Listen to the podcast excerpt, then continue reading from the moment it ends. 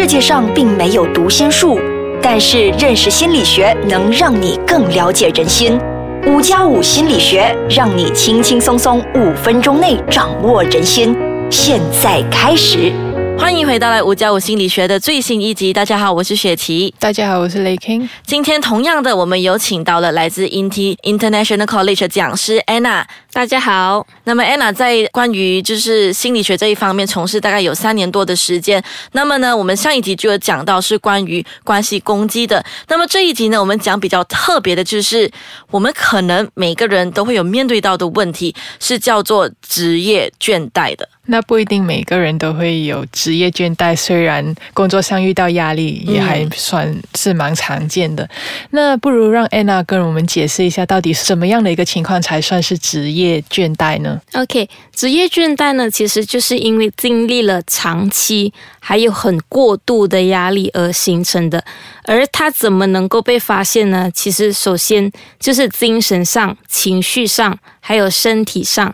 你会感觉到很疲惫的状态，所以有一些人其实他们就会一直都会告诉你说：“我今天不想上班，我不要上班，上班是干嘛？我不知道为什么我要去。”那一种其实就是一种警讯，可以让我们知道，OK，这一个人可能是经历这一些不开心的事情。而另外一种就是他们对工作。以及任何关于到工作的东西，都会感觉到非常的不满意。今天我踏进了公司，然后我就发现到空调不好。今天我去厕所，我发现了厕所超级臭的。可是这些其实它本身。本来是没有什么问题啊，厕所本来就是臭啊，可是就是因为我们对这个工作已经产生了一些不满意的感觉，所以连带的全部东西都会变成很负面。嗯，那么我想问，它一定是长期的吗？短期是呃不会形成这一类型的这个倦怠吗？一般都是长期，因为当你长期在经历压力过后，你是没有办法去应付，然后你没有办法去释放这个压力的情绪，所以它就演变成是倦怠。嗯，那么它其实会比较容易发生在呃什么特定行业的嘛？一开始。这个职业倦怠这个词，这一个概念，其实是因为那个研发的人是发现到服务业的人，因为他们工作时间太长，然后他们也会需要一直经历不一样的压力。例如说护士，他们就可能一直要面对到病人、病人的家属，还有医生给予的压力。所以这一种的情况呢，所以他们就发现到哦，其实它是叫职业倦怠。而现在呢，我们不会说只是服务业，其实。过去都发现到一些需要用脑力的工作，都是有可能会发生职业倦怠。所以，首先，例如说，医生、老师、媒体，都是一些环绕着职业倦怠的行业。嗯，那么，呃，它其实有比较特定的一个年龄层嘛？好像可能年轻人他们比较不耐，所以比较容易产生这些东西，所以进而比较容易发生在他们身上，有这么样的一个推理的嘛？他们其实都发现到，就是年轻人他们是会比较容易有职业倦怠，然后到比较中年的时候是比较低的，你就比较开始安稳，开始满足于现状，不要再任何的增值，不要再换工，然后慢慢的等到退休就好。然后最后的到了比较年老、比较年长的时候，其实他们的职业倦怠反而会提升哦。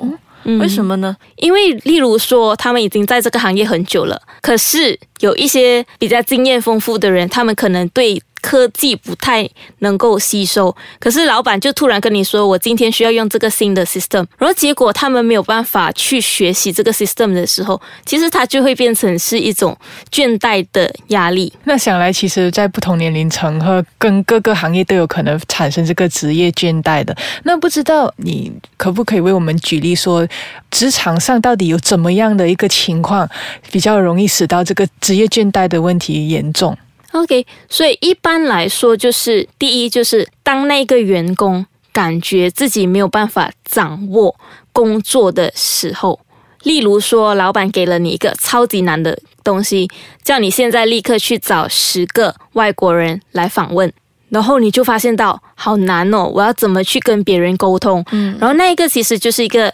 造成你有倦怠的事情。然后另外一种就是因为其实会有职业倦怠的人，通常是在那一些比较投入于工作的人。而过去发现到，在五个工作非常投入的人之中，有一个就是有职业倦怠的。而为什么呢？就是当你老板叫你做一到十的东西，然后你就做一到十五样东西给老板，然后老板就告诉你为什么你不做到二十样东西。那种其实就是你的付出，你的努力是完全被破灭了，所以这一种情况其实就是造成你有职业倦怠。而另外一种呢，就可能是个人的特质，有一些完美主义者，就是他觉得说我要每一样事情都能够顺我的意的，嗯，但其实就是没有办法每一件事情都顺着你的意啊，可能今天就因为经济而改变，而需要减少一些东西或者怎样，所以他们就会觉得。不行，因为这个没有顺到我的意。而另外一种呢，就是他们比较强势，他们想要掌控所有的事情，包括了今天我的同事要怎么做事情，全部都会变成一种压力。嗯，那么现在呢，我们先休息一下，待会回来呢，会跟大家讨论更多的。好，欢迎回来。因为职业倦怠这个情况，它可以对那个工作人员其实产生很严重的影响。想要问问安娜，到底要怎么样可以察觉自己已经开始有这个职业倦怠的症状？嗯哼，刚刚我们就有说到什么是职业倦怠，它其实就是精神、身体还有情绪一种疲惫的状态。所以这一些其实就是我们如何去察觉。首先，生理上，如果你开始感觉到压力，通常会有什么症状？例如说，你会感觉到胸口闷闷的，或者开始觉得胸骨有点痛。然后另外一种呢，就是他们其实很常就会发现到开始失眠了。我想要睡觉，可是我没有办法睡觉。然后开始觉得食欲不振，或者是突然要吃很多东西，所以其实他们有说职业倦怠其实也会带来肥胖症。OK，除此之外呢，通常有职业倦怠的人，他们比较常会感觉到头痛、头晕。还有就是免疫系统变差，所以你会发现到有一些同事，他们最开始一直都 M C M C 的，嗯，然后因为伤风感冒、伤风感冒、伤风感冒一直都不会好，其实它也是一种症状。然后如果从心理的方面来看呢，如何去察觉到？首先，他们可能会有忧郁的状态，就例如说，他们开始发现到没有价值感了。我做这一份工其实是为了什么？就为了领薪水吗？还是为了什么？就是没有那个价值感，然后也看不到未来。他们可能会告诉你，可能那个车的灯都还比他的前途光亮，这是一种很正常的现象。还有另外一种，就是他们会开始感觉到焦虑，而伴随着焦虑的就是心率不正。他们常常会觉得心跳突然变得很快，或者突然好像有点怪怪的感觉，好像有一个精灵在跳这样子。其实那一种也是一种连带的关系。然后当他们开始有职业倦怠的时候，他们其实也会有愤怒的感觉。哦，就例如说，今天我的同事只是跟你说，呃，待会你可以不可以把这个报告交给我？然后他们就开始，为什么你要我做这件事情？为什么不是老板叫我做？你是谁啊？什么？就埋怨了，对吗？对。好，那么它其实有分等级的嘛？就是我怎么算是轻微的，怎么才算是严重的？如果说严重的话，它其实是会直接影响到你一些得到一些病症，例如说很通常。真正严重的人呢，他们其实会有冠心病，或者是高胆固醇，嗯，或者是二型糖尿病 （Type Two Diabetes），或者是说他们一直有一些肠胃的问题，而真正最严重的其实就是死亡。哦，哇，好严重啊！竟然会会去到那么严重的地步。那么最关键的一个问题就是，我们要怎么去减少呢？因为我我真的不想去到那么严重的地步。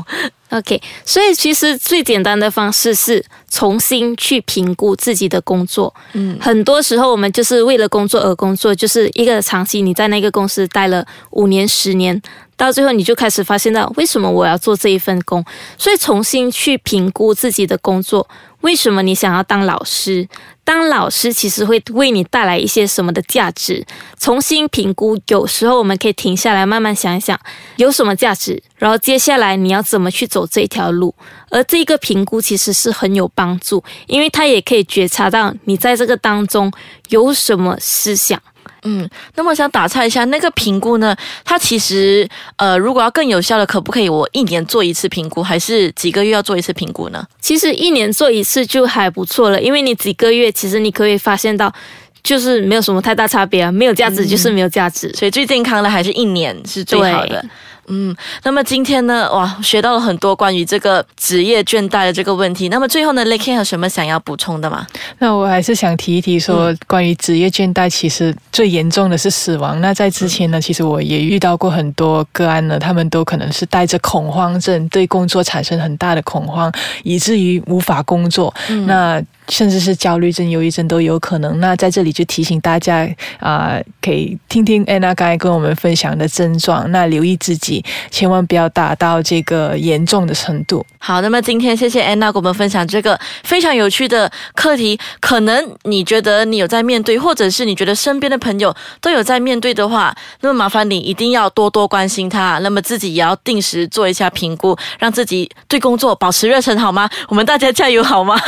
好，我们。今天呢就到这里为止，让我们再次谢谢安娜，也谢谢雷 King，我们下次再见。OK，拜拜，拜。